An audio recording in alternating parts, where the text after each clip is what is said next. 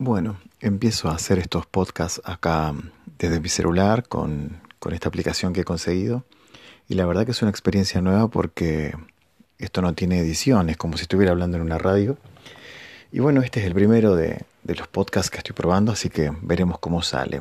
Prometí en mi Instagram, que es arroba juandenis, con dos N, Juan con dos N, Denis, prometí que iba a hablar de una especie de abordaje filosófico o, por qué no, un abordaje antropológico de lo que significa la vestimenta, de lo que significa eh, estar o no estar de etiqueta cuando se nos exige estar de etiqueta. Esto se debe a que en las preguntas que habilito, bueno, habitualmente las preguntas filosóficas las habilito los viernes a la noche, pero como estamos en una etapa de aislamiento, preferí habilitarlas una vez cada dos días y bueno, alguien me preguntó qué opinaba yo de la etiqueta, qué opinaba de las exigencias de una determinada indumentaria para ir a un determinado lugar. Y me gustaría responder desde una antropología de la vestimenta, o sea, qué significa vestirse en esta sociedad, qué significó vestirse en la antigüedad, qué significó vestirse eh, hasta hace 100 años atrás, o sea, cómo la ropa habla de nosotros y también escapar de los estacionamientos comunes, ¿no? Porque hay mucho, yo creo que en esta cuestión hay mucho de, lugares comunes, hay mucho de yo me pongo la ropa que quiera y que me acepten como me quieren aceptar, o si me quiere me va a aceptar en esa fiesta con la ropa que yo quiera. Yo creo que son clichés, son frases que se repiten eh, y no resisten un análisis, al menos antropológico, como el que trataremos de hacer. O eh, también hay otro cliché que escucho mucho que es el de me invitan a mí, no invitan a mi ropa, como si uno no fuera también lo que uno lo que uno elige ponerse, ¿no? Que también veremos después en este análisis que no es lo mismo aquel que puede comprar una determinada ropa que aquel que tiene que ponerse una misma ropa casi todos los días. Em, bueno, esto es probablemente dure mucho. Quiero hablar también de los uniformes, de qué significa el, ponerse una ropa para poder trabajar o para hacer un determinado actividad escolar. Me gustaría también eh, profundizar un poco en, qué, en qué, qué, significa antropológicamente la idea de vestirse. Lo cierto es que tenemos que partir de un supuesto y quiero que eh, no sea una... No, no, quiero arrastrar durante todo el podcast esta, esta frase que dice cada uno que se ponga lo que quiera. A ver, eh, yo soy una persona o sea, profundamente liberal. Eh, yo soy, me considero que no tengo una ideología política, pero el liberalismo es para mí un espacio de pensamiento político. Yo, a mí realmente no me importa lo que haga el prójimo, por eso soy un liberal. Eh, porque creo que muchos que se tiran en contra del liberalismo están todo el tiempo metiéndose en la vida del otro, tratando de opinar sobre la vida del otro. Así que este podcast no va desde, la, desde el meterme en la vida tuya. Sé lo que quieras con tu vida. Realmente si quieres vestirte, vestite como quieras. Sencillamente lo que quiero llegar es a, hacer un análisis un poco más racional de los fines prácticos que tuvo en la historia de la humanidad la vestimenta. Pero vestite como quieras vestite como quieras. Y no me interesan lo más mínimo las decisiones personales, siempre y cuando no afecten mi proyecto de vida, porque soy un auténtico liberal. Em, yo creo que en cuestiones eh, que tiene que ver con el pasado, por ejemplo, anoche estábamos haciendo una tarea con, con mi hija para, para, la escuela, en esto de, de, hacer tareas escolares, y bueno, en una de las materias salió la cuestión de eh, la vestimenta en la antigüedad, ¿no? Y ella me decía, bueno, pero ¿por qué no se compró otra ropa? Me preguntaba, ¿no? Entonces yo le comentaba que el acto de ir a comprarse ropa a una tienda tiene 50 años, 100 años, es decir, eh, hace 2.000 o 3.000 años las personas nacían, vivían y morían prácticamente con la misma túnica. Y esto se debe a que no había una necesidad de exhibir ropas en la calle como una forma de decirme a mí mismo. Es decir, eh, cuando Sócrates caminaba por, por Atenas, no, no usaba una túnica distinta todos los días. Cuando en la antigüedad la gente andaba por la calle, usaba prácticamente la misma ropa, porque no había una industria textil, no había una industria textil. La industria textil tiene 100, 200 años como mucho, desde la invención de las máquinas que fabrican ropa. Es decir, hace 2000, 3000 años la gente se ponía lo que podía. La gente se ponía la ropa que quería. Entonces, eh, pretender encontrar en la antigüedad una explicación filosófica acerca de lo que nos ponemos es una tontería. Pero en uno de los videos que estoy eh, preparando para mi canal, que se llama Filosofía en Minutos, que lo voy a subir este viernes, que es una animación que estoy haciendo con un programa de animación sobre el filósofo eh, Diógenes, analizamos un poco cómo Diógenes eh, discutía con Platón y con Sócrates. Y una de las diferencias que podemos establecer entre Sócrates y Diógenes es que Diógenes despreciaba incluso lo que era necesario. En cambio, Sócrates no despreciaba tener una ropa austera. Es decir, Sócrates se ponía una ropa y no le importaba que sea una ropa de ricos, pero se ponía ropa. En cambio, Diógenes, si podía prescindir de la ropa y andar en la desnudez, hubiese sido mejor para él. Tal es el caso de el tazón con agua, ¿no? Que es muy conocida esa anécdota.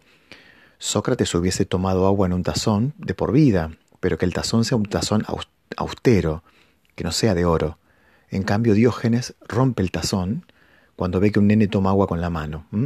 Entonces, esto que, le voy a trabajar este viernes en, en, el video, en Filosofía en Minutos, nos da también una clave de cómo se vivía en la antigüedad con respecto a la ropa y con respecto a las posesiones la, gente sabía que tenía que usar una única túnica, pero no sabía la gente que tenía que o sea, estaban los que querían tener una túnica eh, carísima y, y, eso significaba que eran ricos, pero tenían una túnica o dos como mucho. Y estaban los que ni siquiera querían usar una túnica. Y también estaba el común de la gente, o sea, el 90% de la población que usaba una única ropa de por vida. Em, la industria textil que tiene, insisto, cientos, cientos años y, masivamente en las calles debe tener 50 años, el hecho de salir a un shopping center y encontrar una, un montón de tiendas de ropas, el hecho de, salir a una avenida y encontrar un montón de tiendas, eso es muy reciente, ¿no? la humanidad vivió más tiempo sin eso que con eso. Eh, entonces em, empieza a partir de determinado momento de la humanidad un conflicto entre la ropa estandarizada y la, ropa que usamos de modo informal. Entonces está el, conflicto ¿no? entre lo formal y lo informal, lo formal y lo informal. Si uno analiza, por ejemplo, cómo se vestía la gente en la década del 40, la década del 50, todos se vestían exactamente iguales. Y esto tiene que ver con una ideología de época. Como había un normalismo filosófico, había un normalismo filosófico, es decir, todos tenemos que trabajar en la industria, los varones, las mujeres tienen que quedarse en la casa. Te estoy hablando de la década del 30, década del 40, década del 50. La mujer tiene que quedarse en la casa a cuidar a los chicos, ese era el orden social. El hombre tiene que quedarse en su tiene que salir a trabajar porque si no es poco hombre, o sea, si el hombre no sale a trabajar es poco hombre. Eh, como ocurría esa situación, nos pasa que eh, tenemos un, panorama donde la gente se vestía todo igual, porque ser normal era tener un único camino. Trabajar en la industria, ser normal. Vestirte con saco y corbata, ser normal. La ropa lo que hacía era normalizar. Saco y corbata para todo. Saco y corbata para salir a la plaza, saco y corbata para, para ir a una reunión de amigos, saco y corbata para ir a trabajar, saco y corbata para las fiestas. ¿Por qué? Porque había una normalización de la ropa. En el caso de las mujeres probablemente la indumentaria también era un vestido único para todo. Entonces, eh, eh, cuando uno ve fotos de aquella época, ve, por ejemplo, familias, yo que soy un adicto a las biografías de Borges, eh, tengo en mi casa varios libros de biografías de Borges y veo que las fotos de él cuando era chico y salía a la plaza, él tenía vestido de marinerito y eh, la familia toda de saco y corbata, los varones, los abuelos, o sea, era muy loco esto, ¿no? Para ir a un zoológico, algo absurdo en el día de hoy. Pero ocurre un fenómeno en la década del 60 que es el hipismo, el hipismo. Yo cuando explico filosofía sartreana en mis clases con mis alumnos, tenemos un texto que escribí yo donde vamos analizando a poco esta cuestión, cómo el hipismo cambió nuestra vida. Porque nosotros creemos que el hipismo es una cosa lejana y no, el hipismo nos instaló la idea de que no tenemos que usar la ropa que nos manda la sociedad, tenemos que usar la ropa que nos queda cómodo. Esto es un mensaje del hipismo que por más que hoy ya no podemos eh, encontrar un hipismo fuerte, eh, en el sentido de que no podemos encontrar, es muy difícil encontrar una comunidad de personas eh, que profesen el hipismo dentro de una ciudad, porque el mismo devenir de la ciudad, del Internet, ya va en contra ¿no? de, ciertos principios básicos que tuvo en los 60. Entonces nos encontramos hoy con esta situación. Nos encontramos con que la gente tiene o sea, una, una, gran influencia del hipismo. Y la gran influencia es que nosotros hoy por hoy nos vestimos con lo que nos queda cómodo. Nos vestimos con lo que nos queda cómodo, no como la década del 40 que la obligación era ponerte corbata. Entonces empieza, por una cuestión de tesis y antítesis, esta cosa hegeliana, esta, esta rebeldía, ¿no? Si mis abuelos se vistieron con corbata, yo me voy a vestir con remeras de heavy metal. Si mis abuelos se vistieron con saco, yo me voy a poner una bermuda y voy a, y voy a vestirme con, informal todo el tiempo porque yo soy una persona rebelde y me visto como quiero. Pero esta idea que hoy parece tan revolucionaria y que muchos eh, se enojaron por mi afirmación ¿no? y me, me, dicen yo me pongo lo que quiera, lamento decirte que hace 50 años ya la dijo el hipismo. El hipismo fue mucho más adelantado en ese sentido y lo dijo en épocas donde nadie era informal, porque decir en los 60 voy a ponerme eh, una remera para un evento cuando hasta los Beatles salían de saco y corbata, que eran la rebelión del rock and roll, ellos igual tenían saco y corbata, eso era verdadera rebeldía, eso, o sea, el ponerte una, una, remera, una camisa suelta, cuando nadie lo hacía. Hoy por hoy eh, no tiene ningún tipo de rebeldía, me parece a mí, el querer eh, andar con remeras rotas como una forma de rebeldía. Vos podés vestirte, vuelvo a lo que dije al principio, soy un liberal, haz lo que quieras, pero si crees encontrar una rebeldía en usar bermuda donde dijeron que vayan con pantalón largo, me parece un absurdo. O sea, la rebeldía es algo mucho más profundo hoy por hoy que decir eh, había que venir con camisa y corbata y yo vine con musculosa. Si crees que eso es rebeldía, para mí estás, por estás en la periferia de la rebeldía, ¿no? que es el aparentar. O sea, la rebeldía es algo mucho más profundo que, que ponerme lo que no había que ponerse. ¿sí? Entonces, eh, empieza toda una discusión ahora, ¿no? que es, se, de, por ejemplo, se tilda de gorila al que tiene opiniones como la que yo estoy teniendo ahora. Y creo que es un error, creo que es un error, porque en realidad eh, lo que profeso es, eh, lo profeso desde la persona más informal que existe en el planeta Tierra.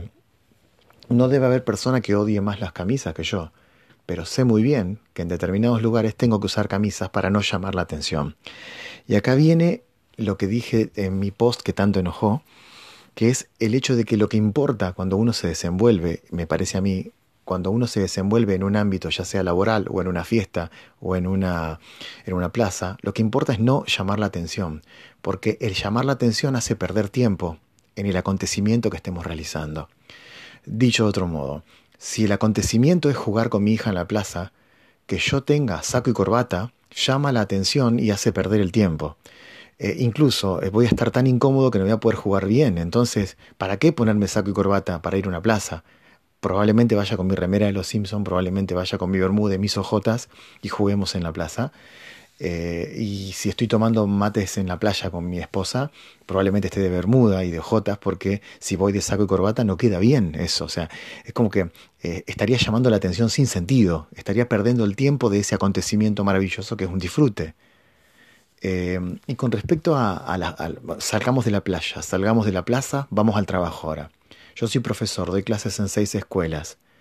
Si me voy a poner una remera de los Simpson en, una, un aula donde hay 35 adolescentes, eh, es muy probable que gran parte de la clase se la pasen preguntando por mi remera o se la pasen preguntando por qué tengo puesto eso, o muchos que no van a preguntar nada van a estar pensando dentro de, dentro de sí por qué el profesor tiene puesto eso. Por lo tanto, el acontecimiento educativo, que es lo que realmente importa, se pierde. ¿Por qué se pierde? Porque estoy, están concentrados en mi ropa. Entonces, ¿qué es preferible? Ponerme una camisa, que es lo que está normalizado que tiene que tener un docente, y se celebra el acto educativo, que es lo que importa en el aula.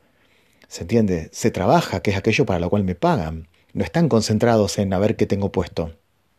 Y en el caso de etiqueta, que es la pregunta central de la cual nació todo este debate, en el caso de la etiqueta, ocurre que, em, o sea, me, interesa mucho, me interesa mucho pensar qué pasa en una fiesta cuando una persona va vestida de un modo distinto a como se exige en la fiesta. Es muy probable que llame la atención. Entonces, acá ya esto sí es un poquito más subjetivo. Yo prefiero pasarla bien en una fiesta, no llamar la atención. Hay gente que dirá, a mí me encanta llamar la atención y respetame mi proyecto de vida. Bárbaro. ¿Cómo llamas la atención? Es mi pregunta filosófica. Hasta acá está bien, ¿eh? o sea, pensémoslo de un modo liberal. Si vos querés llamar la atención, te aplaudo, te respeto, es tu proyecto de vida, no me afectes nada más, ¿eh? pero dale, dale para adelante. Ahora, mi pregunta filosófica sería, ¿cómo llamas la atención? Poniéndome pantuflas en una fiesta donde había que ir de saco y corbata. Ah, perfecto. O sea, tenemos dos conceptos radicalmente distintos de lo que es llamar la atención. ¿Sí? Para mí, llamar la atención no tiene nada que ver con eh, querer eh, vestirte de un modo distinto como se te pidió cortésmente que tenías que ir a un lugar. ¿sí? Si, el, si vestirse eh, de un modo distinto a lo que se me pidió que tenía que ir es una forma de rebeldía, es otro debate. Pero no tiene nada que ver con lo que yo eh, entiendo por rebeldía. Para mí la rebeldía es algo mucho más profundo. Va para otro podcast, ¿no? O sea, ¿qué es la rebeldía? ¿Qué es ser auténticamente rebelde en un mundo donde cada vez más tendemos a la normalización sutil de las personas, ¿no? Porque eso es otro tema para otro podcast. Pero entonces, para cerrar un poco, creo que, eh, repito la premisa, cada uno vístase como quiera, pero creo que entender y normalizar la rebelión como una forma de tirarme en contra de lo normal me parece completamente absurdo. Es decir, las personas tienen que tener para mí una rebelión mucho más eh, fuerte en su vida cotidiana que el mero hecho de eh, decir eh, me voy a poner bermuda cuando pidieron que vayamos de pantalón largo o me voy a poner remera cuando todos dijeron que yo tenía que ir con camisa. e insisto nuevamente con que lo importante es transmitir el mensaje del acontecer. Si el acontecer es jugar, juguemos. ¿Con qué ropa? Con la que mejor quede para jugar. Si el acontecer es dar clase, demos clase. No estemos pensando en la remera que tiene puesto el docente. Si el acontecer es comer o almorzar en un almuerzo de gala o en una cena de gala, hay que comer, hay que pasarla bien y si se tiene que hacer un negocio, se tiene que hacer un negocio, si se tiene que hablar de filosofía, se habla de filosofía. Pero ¿para qué llamar la atención yendo con remera cuando van todos con eh, camisa y corbata? ¿O por qué llamar la atención yendo con camisa y corbata cuando la idea era ir todos informales? ¿Se entiende? No es una defensa de la camisa y la corbata, es una defensa de, de no llamar la atención. Un poco ese era el mensaje que tenía. Bueno, eh, como no se pueden comentar los podcasts de Spotify, sencillamente te comento, mis redes sociales son eh, Filosofía en Minutos, es eh, mi canal de YouTube. Tengo también un canal de blogs donde hablo de estos temas que se llama Juan Denis, Juan Denis. Y también tengo un Instagram donde también discuto estos temas y se llama arroba Juan Denis. El Juan lo escribís con dos N. Bueno, hasta la próxima.